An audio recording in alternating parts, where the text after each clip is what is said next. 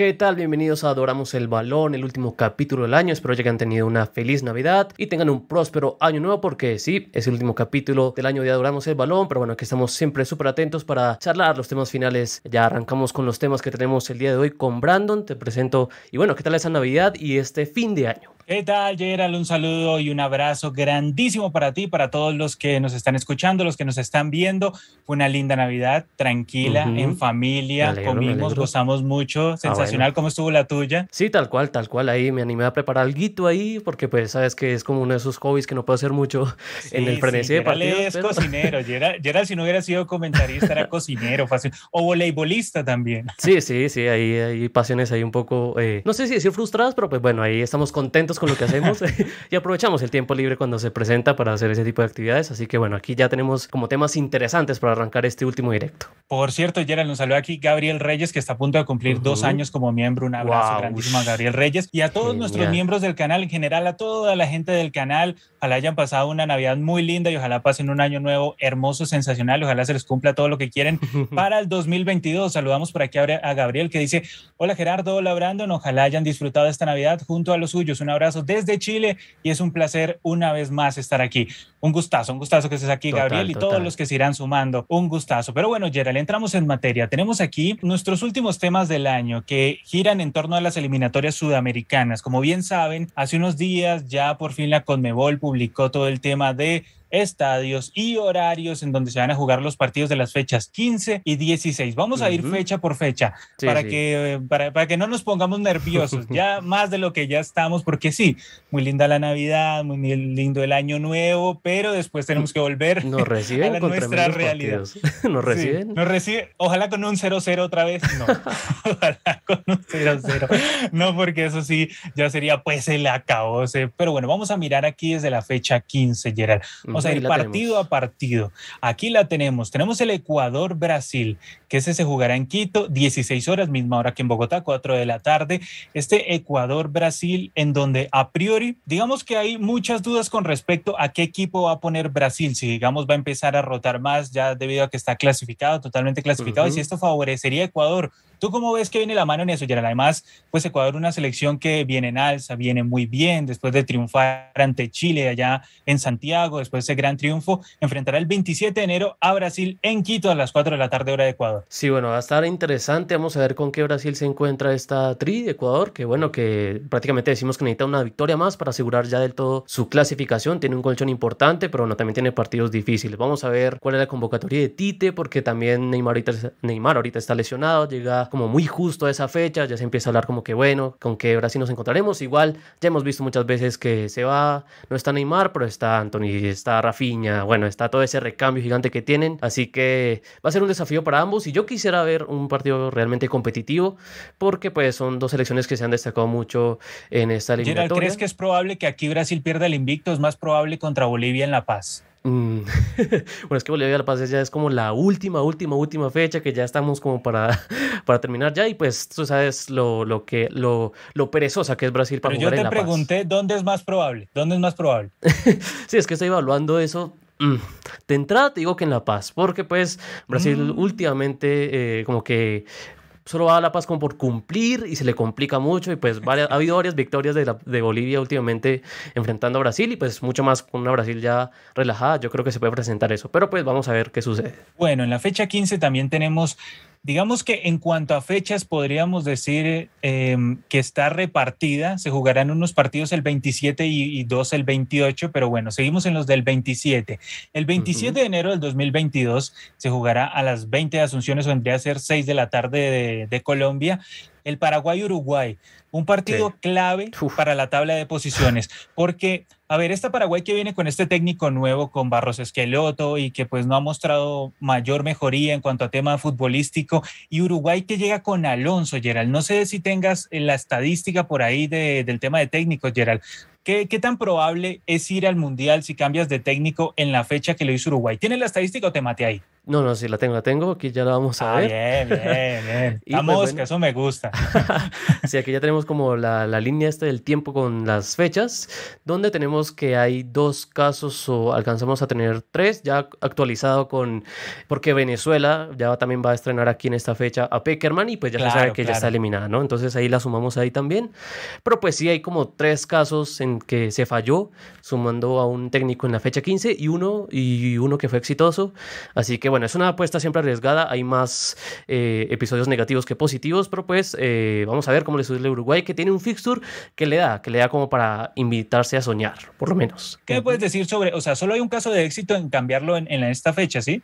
Sí, sí, se trata de, de, cuando en esa complicada eliminatoria de Argentina camino a Rusia 2018, en la fecha 15 eh, llegó el cambio de Bausa a San Paoli y terminaron clasificando. Es cierto que una ah, clasificación sufrida con una ayuda pero, Pero ¿por qué es Argentina, Gerard? ¿Pero por qué es Argentina? También. O sea, de las otras elecciones, de las terrenales, no hay ningún caso. Sí, no, a ver, aquí repasando las que tengo acá, pues bueno, la que Venezuela está presente eliminatoria, también, bueno, Uruguay ahorita, y tenemos un caso donde Paraguay camino a Brasil 2014, cambió a Peluso por Víctor Genes en la fecha 15 y terminó siendo eliminado. sí, sí, sí, le fue fatal. Sí, me acuerdo de eso, me acuerdo de eso. Y cómo jugar de mal esa Paraguay de Peluso, también hay que decirlo. Pero bueno, el caso es que se está jugando una carta fuerte tanto Uruguay, más Uruguay que Venezuela, porque Venezuela ya está pues eliminada, pero el caso de Uruguay sí es una, una apuesta grande y con Alonso, Gerard. ¿Qué piensas de la llegada de este técnico a la selección uruguaya? Yo, sinceramente, esperaba a la fiera Aguirre. Cuando dijeron Alonso, me sorprendí completamente. Sí, es que estaba fuera como de por ahí hasta los últimos días de rumores empezó a sonar harto el nombre de Diego Alonso, pero pues sí, yo no, no, lo tenía tanto, estaba ya hace un tiempo en el fútbol mexicano, en el fútbol estadounidense, no lo teníamos tan presente acá digamos que de las elecciones que quedan, ahí en entredicho, del cuarto al sexto, séptimo, es de las que tiene fechas menos complicadas, pues porque tiene que ir a jugar esta que vimos ante Paraguay, luego tiene que recibir a Venezuela, tiene que recibir a Perú y quizá el más complejo es contra Chile de visitante en la última, que puede ser una batalla campal. Lo he anticipado. Van a hacer un documental de ese partido. Exactamente, exactamente. Entonces, con el perro y todo. Pero mira, entonces el caso es que es una de estas elecciones que tiene un calendario amable, podríamos decirlo de esa manera. Pero bueno, ya vimos la estadística, volvamos a todo el tema. Tendrá que jugar obviamente ante Paraguay esta visita que puede ser engañosa. Igual yo he dicho, Paraguay no creo que vaya a perder todos los partidos. A alguien le va a fastidiar el caminado, a alguien va a complicarle el caminado rumbo a Qatar 2022, así Paraguay no tenga mayores opciones. El fútbol no le da, pero encuentra una selección con un técnico nuevo. Entonces, ahí está en entredicho el asunto. Entonces, tenemos espaciadito los partidos, Gerald, porque tendríamos en hora de Colombia a las 4 el partido de Ecuador de Brasil y tendríamos a las 6 el partido Paraguay-Uruguay. Estamos tranquilos por el momento. Ahora, ¿qué pasa? Viene este partido que es el partido de la discordia el 27 de enero del 2022. Chile-Argentina, movido a Calama, Gerald, al estadio Zorros del Desierto. Un partido que ha generado polémicas por esto, por la movida de, Chile a Calama, que de por sí, Gerald, estaba revisando y quizás se me escape algún partido, pero me parece que la última vez que Chile jugó en Calama fue un amistoso contra Zambia, quizá en 2010 por allá. O sea, no, no tengo muchos registros de Chile jugando en Calama y en la altura en general como local. Y de hecho han dado declaraciones, el mismo Isla, otro, el mismo Brereton, Brereton, qué tan acondicionado puede estar a la altura. Aunque Gerald, este es un partido con doble intención porque obviamente es para eh, fastidiar a Argentina, ah, fastidiar a Argentina lo primero, porque Argentina le fastidia jugar en la altura, y lo segundo, para prepararse eh, de cara al partido que va a tener ante Bolivia en la fecha 16. Entonces, Gerald, ¿cómo ves esta movida de Chile? Partido que será a las 21 a 15 de Chile, eso quiere decir que será a las 7 y cuarto de Colombia. Entonces, digamos que tenemos un espacio, está lindo para ver, me hubiera gustado que hubiese sido a las 8 para ver totalmente el otro, pero bueno, ¿cómo, ¿cómo ves toda esta movida de Chile, todo el tema que ha pasado en llevar a, a la Argentina a jugar a Calama, todo este tema, Gerald? Sí, bueno, eh, también es una apuesta. Eh, también no sé qué tanto eh, infirió o incidió la derrota final ante Ecuador, que ponía como muchas cosas y apelaba como más decisiones arriesgadas, como a, a probar para ver si sale ahí, porque pues si tuvieran un colchón más cómodo de cara a esas últimas fechas, pues hubieran podido afrontarlo de una manera más cómoda en Santiago, pero pues aquí ya se la juegan todas, saben que tienen un calendario difícil y pues experimentan, experimentan ahí a ver si esa variable, si esa variable cambia algo, el registro tan negativo que tienen sobre todo contra Argentina y también, aunque con Bolivia no lo es, pero pues el último recuerdo es tormentoso, así que pues esa preparación nunca está de más, así que bueno, es una jugada arriesgada, pero pues yo creo que eh, cómplice de todo lo que ha sido como esta derrota inesperada de local ante Ecuador en la fecha final que tuvimos este año. Igual hay que decir una cosa, Gerald, la Argentina jugó en la altura ante Bolivia y le ah, Bueno, sí. Eso fue creo que en la fecha 2, si no estoy mal, si no me falla mucho la, memoria. Fecha luego de, de, empatar con Ecuador. Digo, de ganarle a Ecuador. De ganarle Ecuador en la bombonera, si no estoy mal, Ecuador le ganó en la bombonera, que en esa época pues estaba vacía. Pero el caso es que tuvo que ir a jugar a La Paz y hizo un gran partido, o sea, a pesar de que si no estoy mal empezó perdiendo contra Bolivia, si no estoy mal, y luego al final, eh, eh, con gol mío, obviamente, tenía que aparecer, pero, pero el caso es que yo no puedo solo, entonces obviamente siempre están los errores defensivos, pero sobre todo como Argentina levantó y como llevó ese partido adelante, ya empezaba a mostrar cosas muy interesantes esa selección argentina. Y pues este partido, a pesar de que quieran llevar, a, eh, llevar a Argentina a Calama y con el tema de la altura y lo que quieran, yo no sé, ¿tú crees, Gerald, que será Chile capaz de quitarle el invicto a la escaloneta si se encalama? No sé, porque hasta la misma, los mismos jugadores han dicho que, que no se sienten cómodos, que, que, no han jugado, pues no suelen estar en esas condiciones, así que ya hay dudas desde el mismo seno de la selección chilena, así que está una, una moneda al aire, porque vamos a ver qué tanto tiempo de preparación tienen ahí para llegar, aclimatarse un poco ahí, adaptarse y pues intentar dar su mejor performance ante Argentina Argentina, que como bien dices, ha demostrado que aún así le pongan altura de La Paz y todo eso. Eh, ha, respondido, ha, respondido, ha respondido, con creces esa escaloneta que apunta alto y pues bueno, ya sabemos que ya está clasificada y demás y pues tiene casi que su chip pensando en otras cosas ya, aparte de la eliminatoria. Y Chile, y Chile puede que no vaya al Mundial y todo eso, pero donde le gane a la Argentina y le quite este invicto a la escaloneta, eso es como una especie de mini mundial para ellos, ¿sí? Entonces...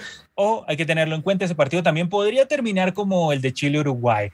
Se tienen una pica desde hace rato, entonces... Ya no es un perro, sino un zorro.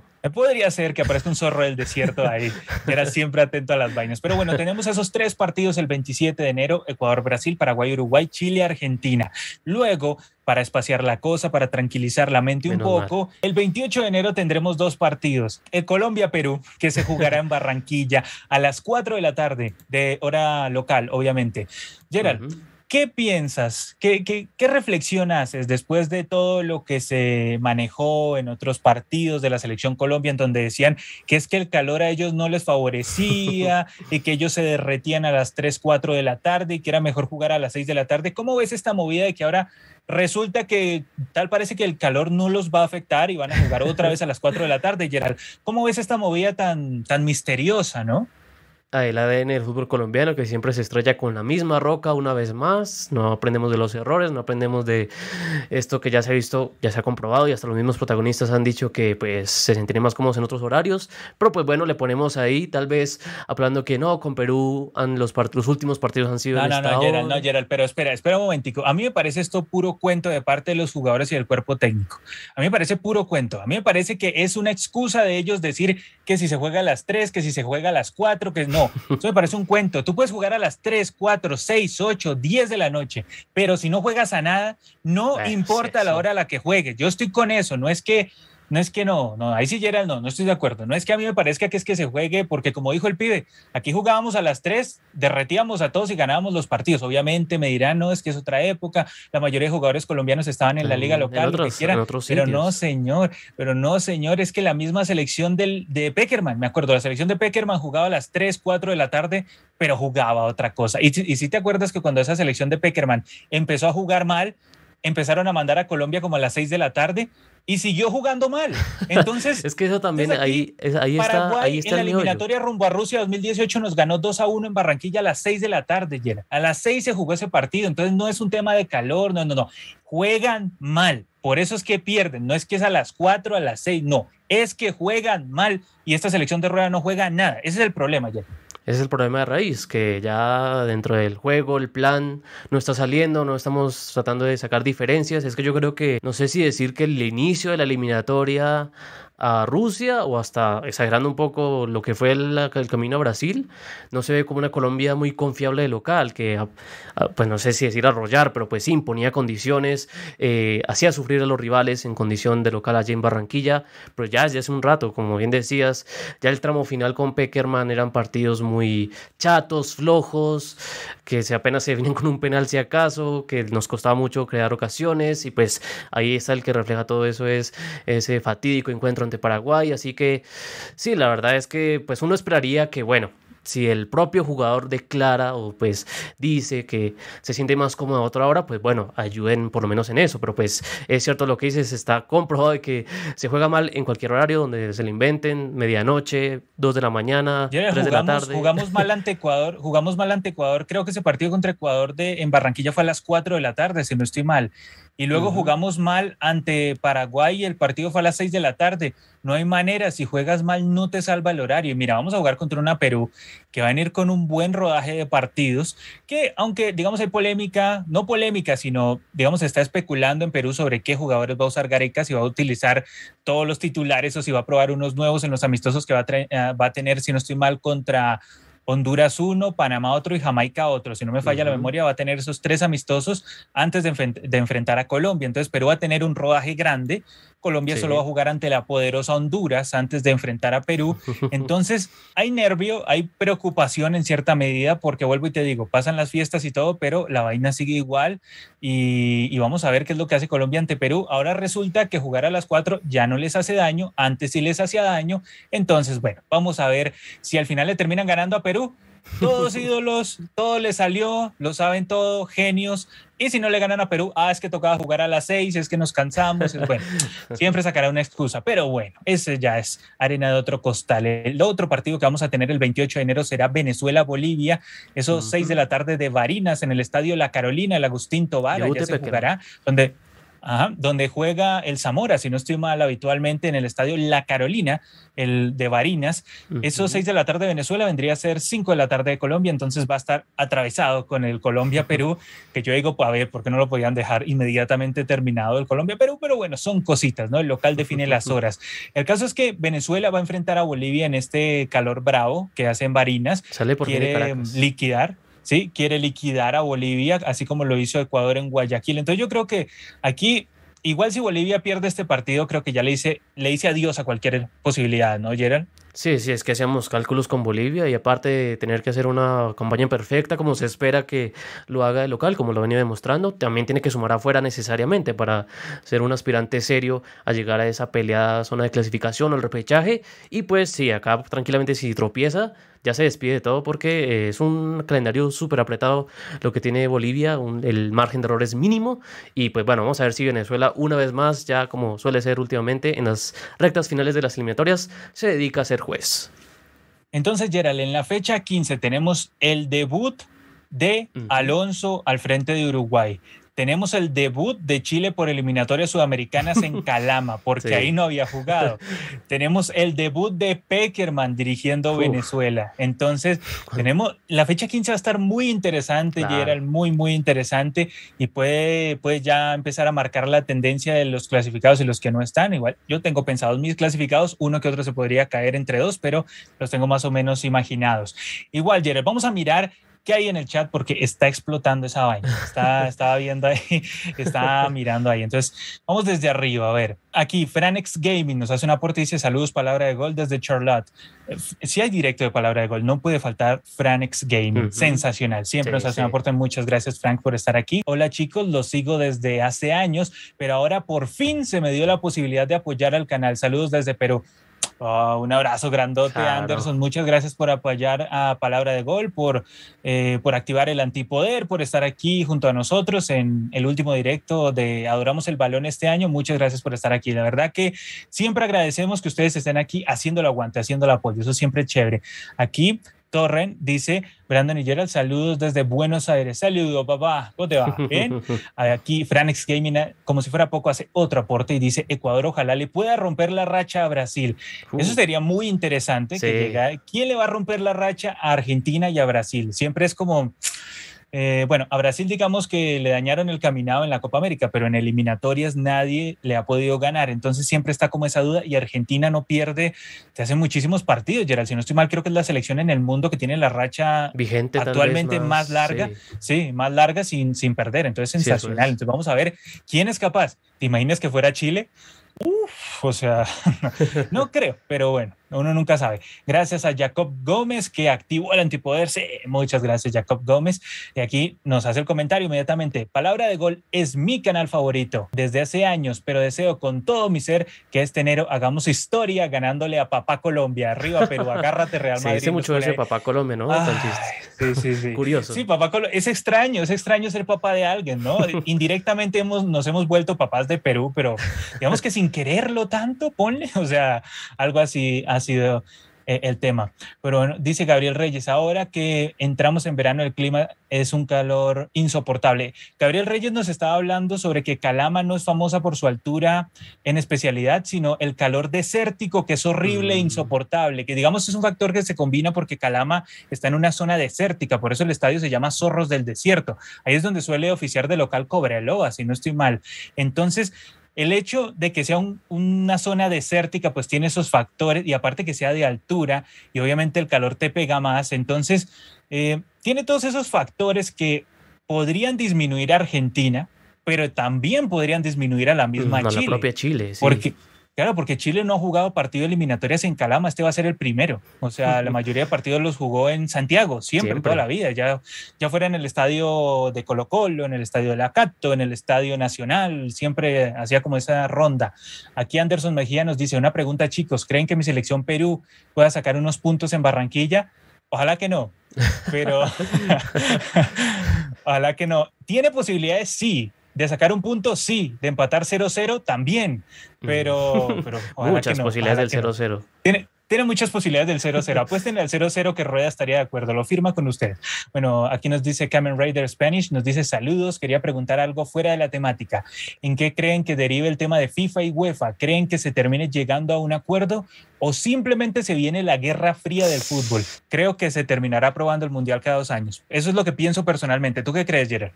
Bueno, si es que tiene un respaldo importante, ya eh, Infantino ha advertido de que, bueno, es cierto que hay algunos que se oponen, pero pues también hay muchos, hay muchos que les ven beneficiosos, sobre todo con, ese, eh, con esos números que está manejando, ¿no? Que pronto 19 millones de dólares para todas las federaciones, si se aprueba esto de, del Mundial cada dos años, por todas las ganancias multimillonarias que habría en cuanto a todo, derechos de televisión, publicidad y demás. Así que tiene una carta bastante fuerte, más allá de que, pues bueno, UEFA junto con Conmebol ha hecho sus movidas, trayendo sus torneos y eso, pero pues FIFA, FIFA por algo es la que maneja el, fútbol a nivel mundial y pues tiene un historial de que muchas veces se termina haciendo lo que se impone. Se impone, Gerard. Ya ganó si no estoy mal, bueno, entre FIFA y UEFA, o sea, siempre la organización grandota, ya sea FIFA o UEFA, se termina imponiendo ante los clubes. Mira el tema de la Superliga, se terminó imponiendo UEFA. FIFA también metió presión. Entonces, yo lo pienso, lo que pasa es que ahora es una batalla, las dos confederaciones más potentes, UEFA y CONMEBOL, contra la FIFA. Entonces, aquí el tema igual FIFA lo puede equilibrar diciendo, bueno, es que yo tengo de mi lado a los asiáticos con CACAF y también tengo de mi lado Oceanía y a África. Entonces, África que en cuanto a números ya casi igualas lo de, lo de Europa. Pero vamos a ver, igual siempre es atrayente el tema de que se juegue una con UEFA Nations League, de que estén las selecciones sudamericanas jugando ante las europeas que son las del máximo nivel pero yo creo que se va a terminar imponiendo la FIFA. Igual eso se va a votar, si no estoy mal, en marzo de 2022, si se aprueba o no el Mundial Bienal. Y ahí, estamos, ahí vamos a estar muy atentos encima de la noticia, a ver qué es lo que pasa, a ver qué se desarrolla, o si hay una batalla total entre Conmebol, UEFA y FIFA. O al final hacen como siempre, se arregla con plata. Todo se arregla con plata. Más estudios económicos ahí, a ver qué, qué tanto se gusta para todos. Sí, sí. ¿Cuánto reparten el pastel para cada uno? Muy bien, aquí nos dice Anderson Mejía, nos dice, he visto que la altura de Calama es comparable con la de Arequipa, aquí en mi país, Perú, donde ya ha jugado muchas veces y al parecer no es que le dé tanta ventaja. Eh, lo que pasa es que sí, o sea, tú tienes que medir el tema de la altura en cuanto a qué, qué tanto le favorezca a tu selección, porque mira, por ejemplo, el caso de Colombia, Gerald. Colombia, las veces que jugué en Bogotá, mm. Bogotá está a 2.640 metros sobre el nivel del mar. Y no le ha ido bien, ahí no ha clasificado, igual hay que tener en cuenta. Yo siempre he dicho, Gerald, que la altura o el calor simplemente es un plus que ya va agregado a que también juegas tú al fútbol. si tú eres una desgracia jugando al fútbol, si no tienes idea de juego ni nada, no hay altura, calor, nada que te salve. Si no, Bolivia iría a todos los mundiales. Que es lo con 27 puntos se puede ir tranquilamente un mundial, nueve partidos de local, sacas 27 Hoy en día podrías ir sobrado, porque acuérdate que el listón está en 23, 24, entonces Bolivia puede ir fácilmente. Aquí nos dice Franex Gaming que nos hace otro aporte. Estás como un craco, ¿eh, Fran?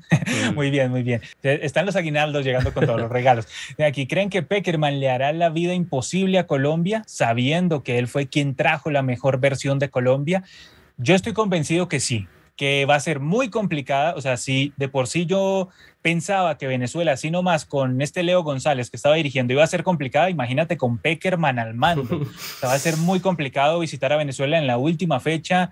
Eh, sumado a que es clásico, sumado a la historia que hay entre los dos países. Conoce de raíz el proceso.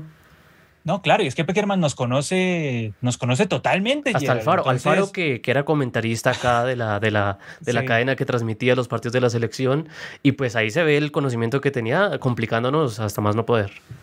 Imagínate, Dudamel, que dirigía Venezuela y vino a dirigir aquí al Deportivo Cali, quedó campeón. ¿Cómo es que nos conocía Dudamel? Dudamel había tapado en el Cali, en Santa Fe. O sea, ese conocimiento al final pesa, Gerald, al final pesa. No puede decir uno que no. Dice por aquí Anderson, Perú tiene sus dos laterales suspendidos, Advíncula y Trauco.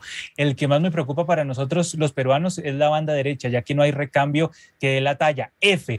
Igual, a ver, tienen problemas nominales, pero no funcionales. En cambio, Colombia puede que no tenga problemas nominales, pero sí funcionales. Entonces, ahí es donde puede sacar la diferencia Perú. Y si no la saca mucho, equilibra. Si equilibra, es 0-0. Entonces, ahí vamos mirando cómo es el asunto. cómo es el asunto. Muchas gracias a, Sí, un castigo total. Muchas gracias aquí a Juanfer que nos hace un aporte. Muchas gracias, Juanfer. Y dice, salúdame, Lord Cavani. Saludos, Juanfer. Muchas gracias. Gracias por el Lord Cavani. dice, mi Cali campeón. Agárrate, Real Madrid. Agárrate. Oye, sí, si huele a caña, tabaco y brea, usted está en Cali. Ahí mire, vea. Cali, actual campeón del fútbol colombiano. Felicidades, eh, felicidades. Sí, robó un poquito, ¿no? Un poquito, pero digamos que, digamos que de todas maneras campeón, hizo una gran campaña Dudamel, eh, que llegó creo que en la fecha 9, se fue a Arias, que siempre me pareció un pésimo técnico para el Cali, y resucitó al Deportivo Cali junto a Teo Teo, Teo Teo, que llegó y, y, otro título se salió con la suya, Teo Gutiérrez. Pero muy bien, muchas gracias a toda la gente que nos está comentando, qué emoción. Y vamos a seguir ahora con lo que tenemos en la fecha 16. Entrémonos en la fecha 16, Gerald. Después de que pase la 15, Luego tendremos partidos bravos, tendremos partidos en donde uno llega y dice, ojalá saque puntos en la 15 porque en la 16 no me tengo mucha fe. Sí, entonces digamos que son las cosas que uno siempre llega y revisa. Este Bolivia contra Chile en La Paz es un partido de alta tensión, porque tengamos en cuenta, siempre lo hemos dicho, hay temas extrafutbolísticos siempre por el tema de la salida al mar y todo. Sí, sí, siempre como que están por ahí. Además porque Arturo Vidal no se portó muy bien dando declaraciones la eliminatoria pasada y de hecho eso desencadenó un partido muy picante en La Paz en la eliminatoria pasada.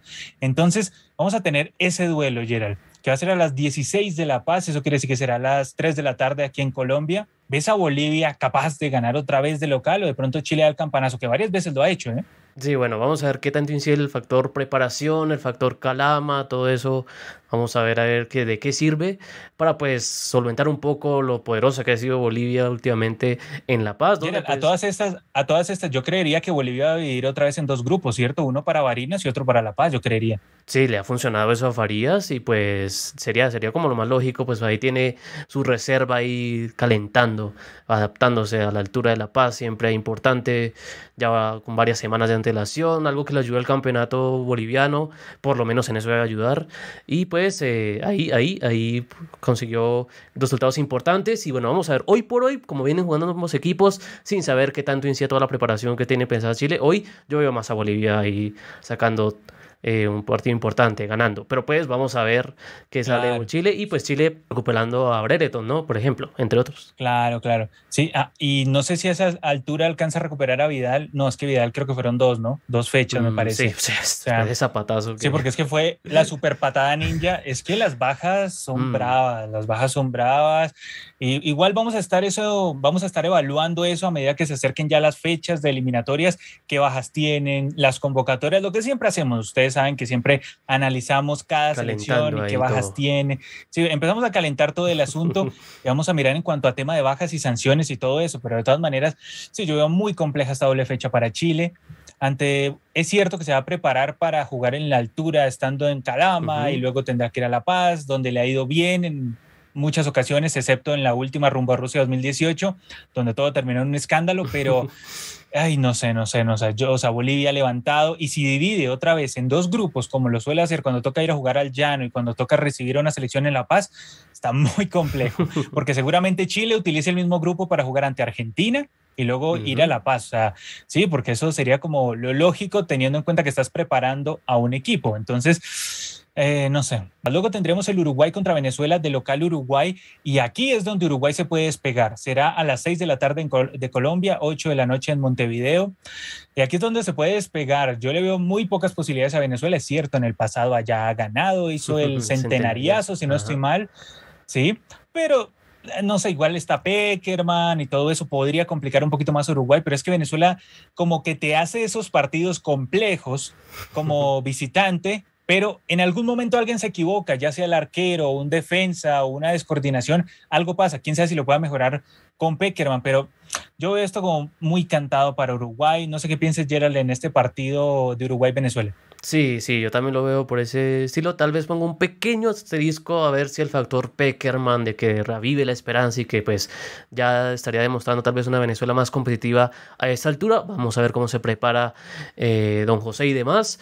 Pero pues sí, hoy por hoy también veo eso muy favorable, más allá de que pues sí, eh, Uruguay también va a estar estrenando. Vamos a ver cómo se sienten los jugadores cambiando ese chip eh, legendario que tenían con Tavares trabajando muchos, mucho tiempo con él, adaptándose a ese nuevo proceso de, con Alonso y demás.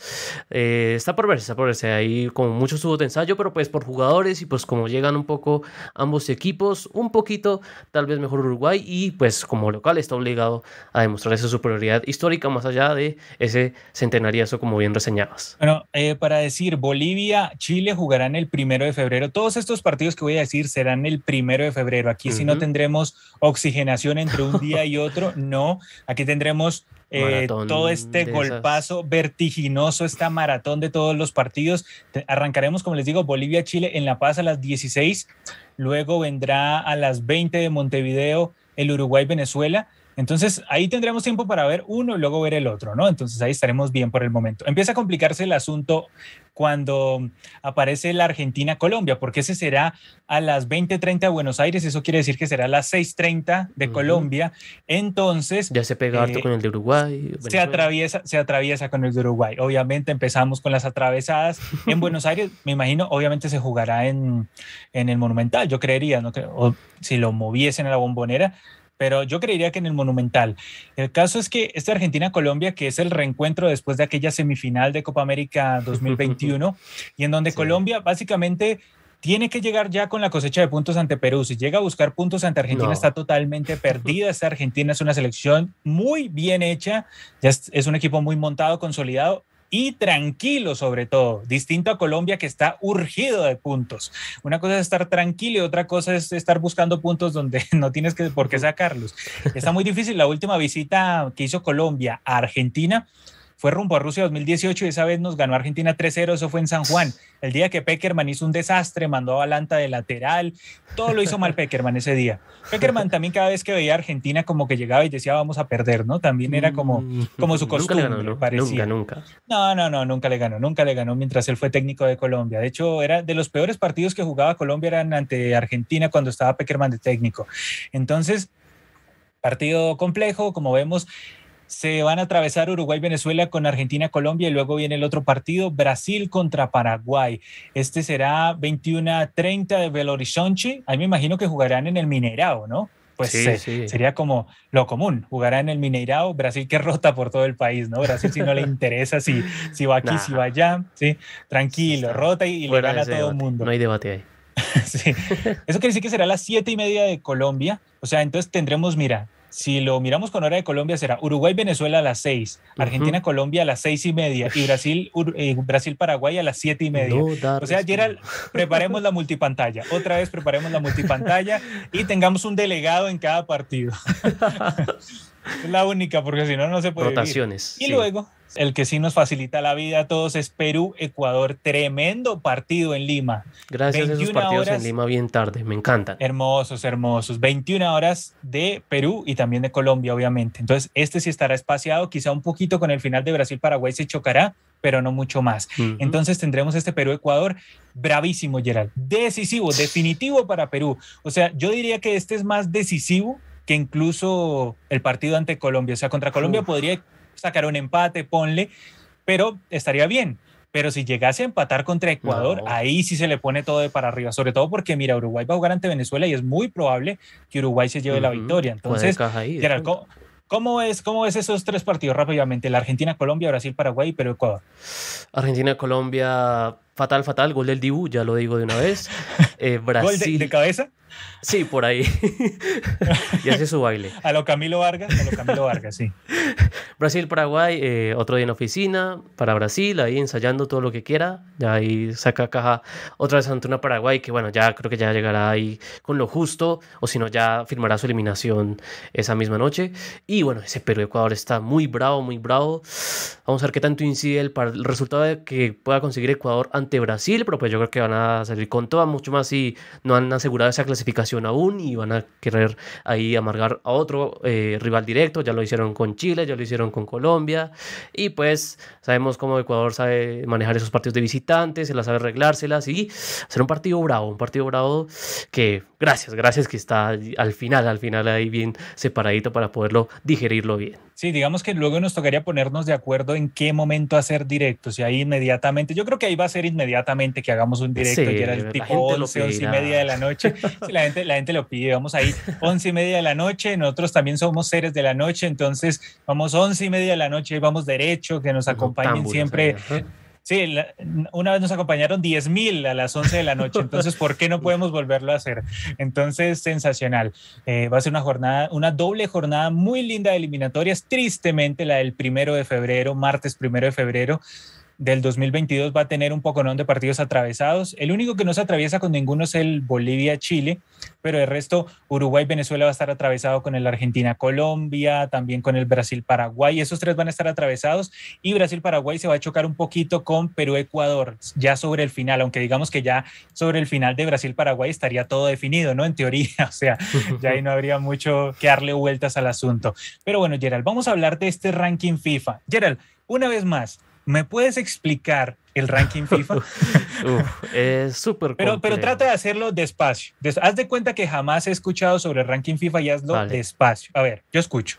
Vale, bueno, pues el ranking FIFA es como una especie de escalafón numérico con el que se pretende como organizar el nivel de las elecciones, su relevancia a nivel mundial y por lo general básicamente esto es para, bueno, ha crecido últimamente los usos, pero pues es para definir los cabezas de serie del mundial, ¿no? En la instancia donde se juegue ese partido, el, torneo... ¿Contra quién? Contra quién y su nivel en el ranking FIFA y pues eh, su diferencia con respecto al marcador esperado de ese partido. Entonces todo eso se conjuga en una suma y resta de posibilidades que terminan dándole una sumatoria más o una resta a, los, a cada partido internacional que tenga cada selección y a partir de ahí se mueve todo eso para que mes a mes o cada dos meses o prácticamente como es esto, veamos un nuevo ranking FIFA, quién sube, quién baja y etcétera, todo esto. ¿Cuál es el ranking más fácil de comprender? ¿El de Conmebol, el de UEFA o el de FIFA?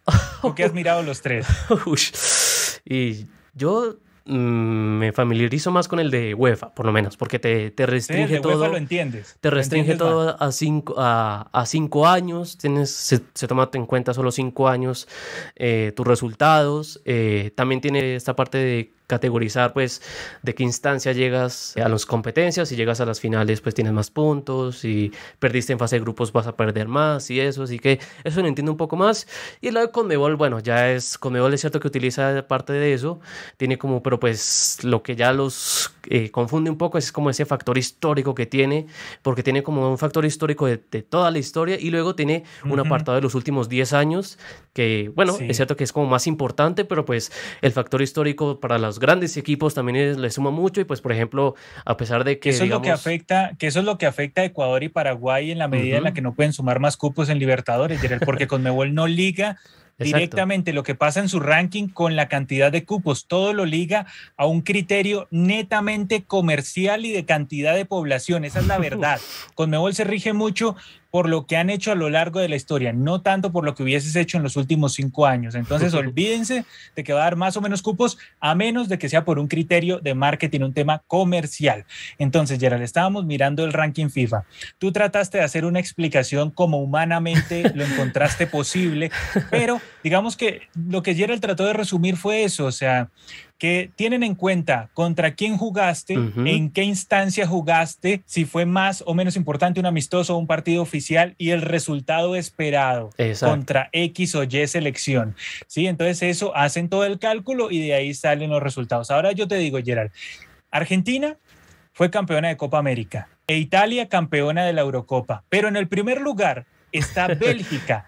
que qué ha ganado Bélgica, Gerald. Entonces, no, y Bélgica tampoco me puedes decir, no, es que Bélgica en el Mundial es que fue campeona del mundo. No. Y de hecho, Francia, que fue campeona del mundo, está debajo de Bélgica, Gerald. Entonces, digamos que tú llegas y me dices, no, es que lo que más suma es lo que ganaste en el Mundial.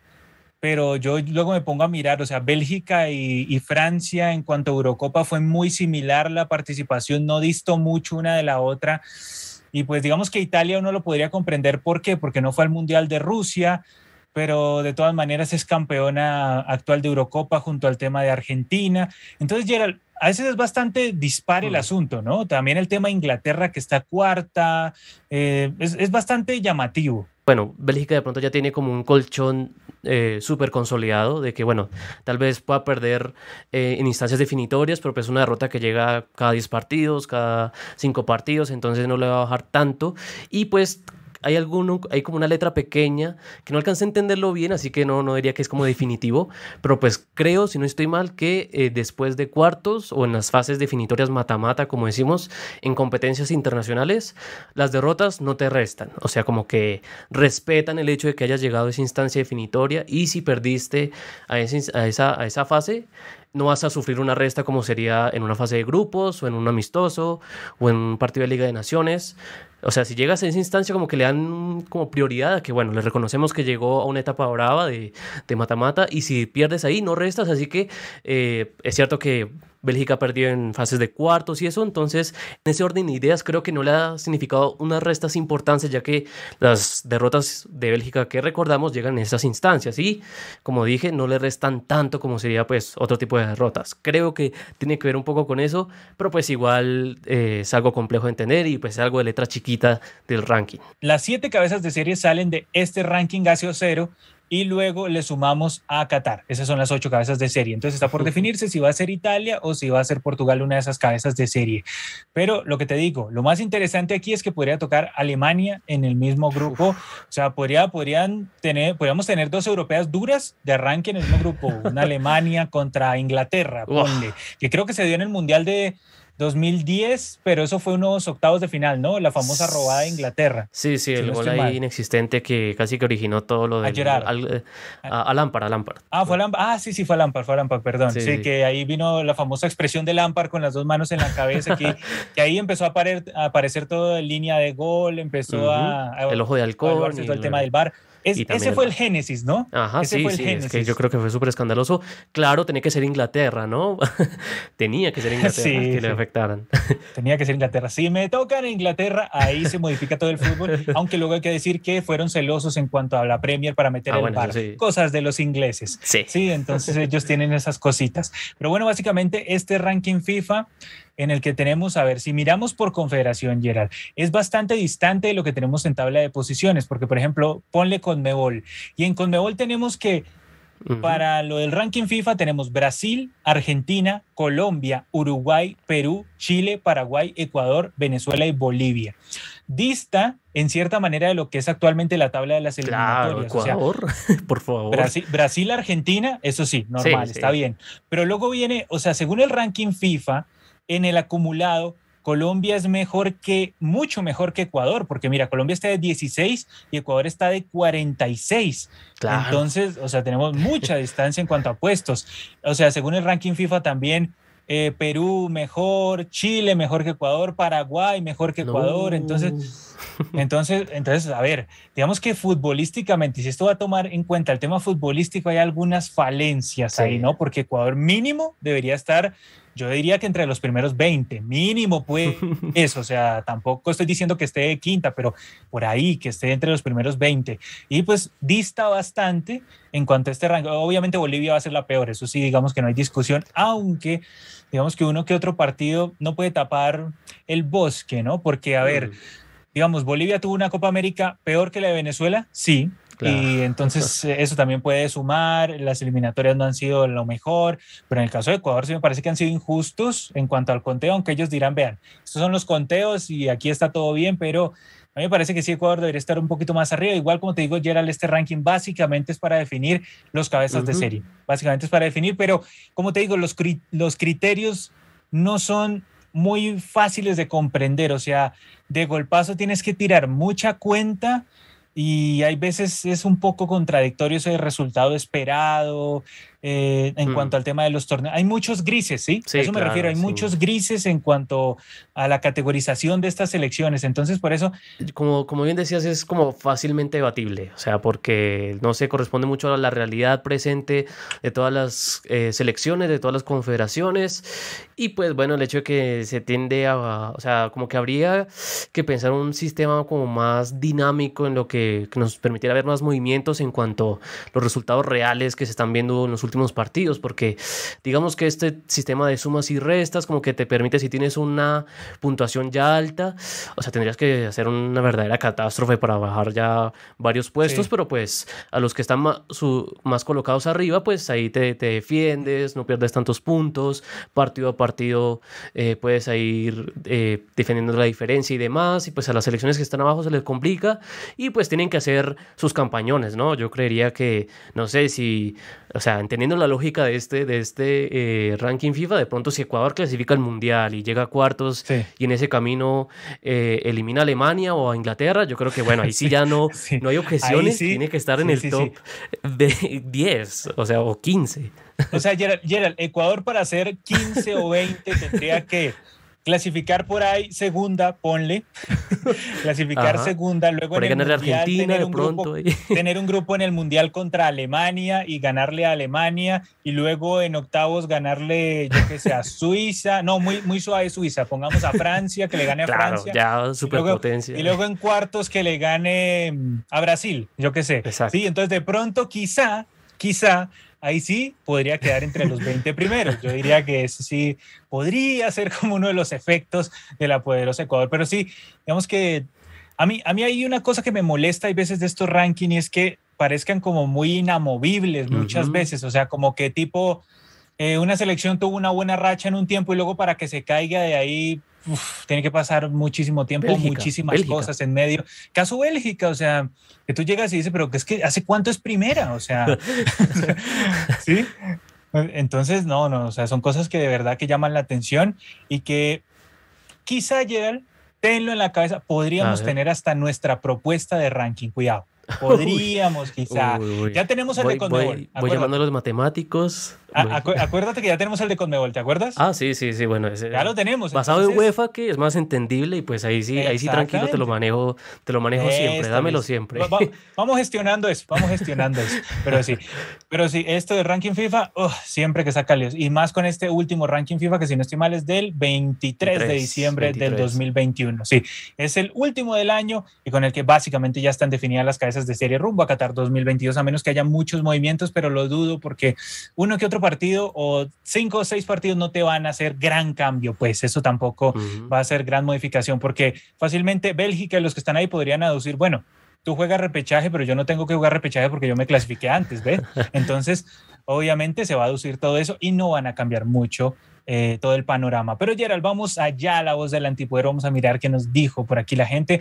Vamos aquí con Gabriel Reyes que dice, las bajas complican mucho, por eso Lazarte hizo una doble fecha FIFA con el medio local, ahí podría tener reemplazo. Sigue hablando de lo que es todo el tema para Chile y también Lazarte hay que decir, no es que Lazarte sea un técnico sensacional, pero también hay que decir que ha sido muy de malas y que le han pasado unas cosas insólitas, se le han lesionado jugadores por todo lado, cuando no es Charles Arangui se vuelve vida loco y mete un patadón, se le cae Brereton por sanción, entonces Alexis vive lesionado, entonces es como esa sumatoria que al final te complica la vida, ¿no? Dice Anderson Mejía, el efecto Peckerman será igual de poderoso que el efecto Xavi al al Barça. Digamos que el efecto Xavi todavía está sí está evaluándose, ¿no? veremos. Está en veremos, está en veremos. Europa League, vamos, a ver qué tanto se, es productivo. Mínimo campeón de Europa League tiene que ser, mínimo. Y, la tiene brava, ¿no? De inicio. Sí, sí, tampoco es que sea tan sencillo. Bueno, aquí nos dice Axel Torren, dice, yo creo que el partido ante Argentina y Colombia va a estar parejo, pero los tres puntos se quedan en Buenos Aires. Sí, digamos que eso tampoco es una sorpresa. O sea, sorpresa sería que Colombia conocido llegase a ganar. Me suena eso se sabe.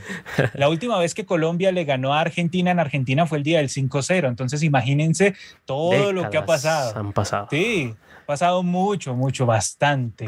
Más malo de lo que quisieran. Ruggeri. Ruggeri jugaba en Argentina. Balbo no jugaba también en Argentina, no me acuerdo exactamente si Balbo jugaba ahí. Goicochea era arquero, pero bueno, Gabriel Reyes dice, ¿en qué universo Bélgica, Inglaterra y Francia es mejor que Italia? bueno, digamos, en el universo del ranking FIFA. Kamen Rider Spanish dice, FIFA no sabe ni organizar bien su ranking y va a querer organizar un mundial cada dos años. Ah, cuidado que cuando es por temas de plata organizan bien lo que quieran. estudios, estudios comprobados, ahí tenemos todo al día, informes. Aparecen esos maletines, todos tranquilos que los maletines llegan o llegan, dice Anderson Mejía. Alguien que me explique por qué Bélgica está primera. Sí, o sea, digamos que la gran pelea con el ranking FIFA es ver a Bélgica. Bajen a Bélgica, por favor. Hashtag, bajen a Bélgica. Es como hashtag, hashtag bajen a Bélgica. Es como que toda la gente es así. No la quieren mucho a Bélgica, tal parece. Tal parece que, que como que ha despertado un sentimiento de selección pecho frío, ¿no? Martín mm. Navarro dice, ¿qué ha hecho Bélgica para ser primero? Si todos los comentarios van en contra de Bélgica, ya por favor dejen a Bélgica. Déjalo, ya está muerto, así como en los Sims, déjalo. Dice aquí Juego Balón, aparece Juego Balón. un abrazo, grandote Juego Balón, que hayas pasado una gran Navidad. Eh, junto a Juego de 12, aquí llega y nos dice Juego Balón. Kosovo merece estar en el top 100 y todos lo sabemos. Que le gane Croacia, que le gane a... no, no, Kosovo. Kosovo, digamos que es una selección, pues una selección que ni siquiera es secundaria, yo te diría, aunque no es tan mala como Islas Feroe o, algo así. Sino de Liga D es como de las más destacadas, ¿no? Liga de Liga de Nación o en la C de pronto. Bueno, no de las más destacadas, de los menos malas también, Gerald. no de las más destacadas, de las menos malas, ¿sí? O sea, porque Kosovo, digamos, como en un, es una separatista de eso que vendría a ser, Gerald, la antigua Yugoslavia. o sea, Kosovo es una separatista de la antigua Yugoslavia. Los yugoslavos sabían jugar a, a la pelota, ¿sí? Entonces, de los kosovares, uno que otro, pues digamos que sabrá jugar a la pelota porque sí, sí es una extinción de la antigua Yugoslavia, entonces pues algo, aunque los que más sabían jugar en esa antigua Yugoslavia eran los croatas y obviamente lo hemos visto. Los más técnicos, los más técnicos. Sí, sí, sí, se sabe, se sabe, son los más bravos. Aquí Martín Navarro dice, para mí el top 3 del ranking debería ser Francia, Argentina e Italia. Entonces, yo no discutiría con ese top 3, la verdad. Aunque Brasil, ojo, también podría estar Brasil ahí, pero estarían, los cinco tienen que ser esos hoy en día. A ver, dice aquí Cameron Rider Spanish, dice Kosovo es Serbia, bueno, peleando con juego balón, obviamente, eh, una, una locura. Dicen aquí, eh, ¿Cómo es que Senegal está más arriba que Chile? Es una jodida broma. Bueno, digamos que el ranking FIFA siempre despierta esto. Que uno llega y dice, pero es que ¿qué ganó? ¿Qué hizo? ¿Qué, qué pasó? ¿Sí? Bueno, muchas gracias a Nico por activar el antipoder. Muchas gracias, Nico. Sí, gracias, crack, por activar el antipoder. Dice aquí Nico, por fin tengo antipoder. Es una sensación, es una sensación extraña. Apenas para el año nuevo. Apenas para el año nuevo. Eso sí, ten cuidado, no camines muy lejos, porque con el antipoder te puede pasar quién sabe qué cosa, pero no mentiras. Dice Nico, Francia es campeona mundial y de la Nations League y está tercera. Es un chiste ese ranking. Uy, Gerald, ese es un argumento sólido, ¿eh? Claro es todo un debate y sí, para mí tranquilamente se puede discutir eso porque no, no se entiende, o sea, hay muchos movimientos, como bien dicen ellos, que Francia se destacado más en los últimos años, la propia Argentina, Italia y pues que bueno, la Bélgica que siempre cae eliminada en cuartos eh, o en semis y demás, complicado ahí. Sí, aquí nos dice Anderson Mejía, dice, me voy chicos, si este es el último directo del año, quisiera desearles un gran año nuevo y que este 2022 mi Perú y papá Colombia clasifiquen al Mundial. Hombre uh. Anderson, un abrazote gigantesco, sabíamos que hace días que querías estar en uno de los directos.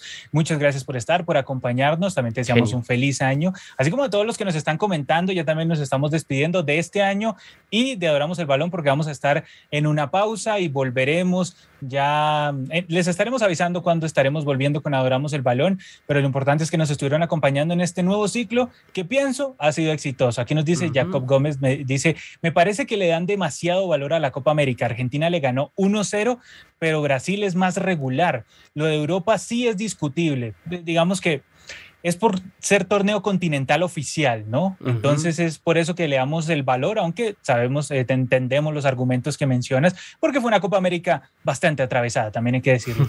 Dice aquí Gabriel, dice Brandon, no menciones a Chile, todavía duele verlo caer desde el tercero hasta el lugar número 24. Ay, qué lío. Dice aquí, Brandon, tan mal estuvimos aquí con el tema de los goles y las derrotas de Chile que incluso propusieron llamar a un perro que hizo un gol de tiro libre en un partido amateur. Oye, qué cosa rara, ¿no? Dice, Rosa, Rosa lo surreal. Sí, hasta Ñublense lo fichó después de escuchar y no es joda, es una historia real. Busquen la historia. Gol del perro de tiro libre.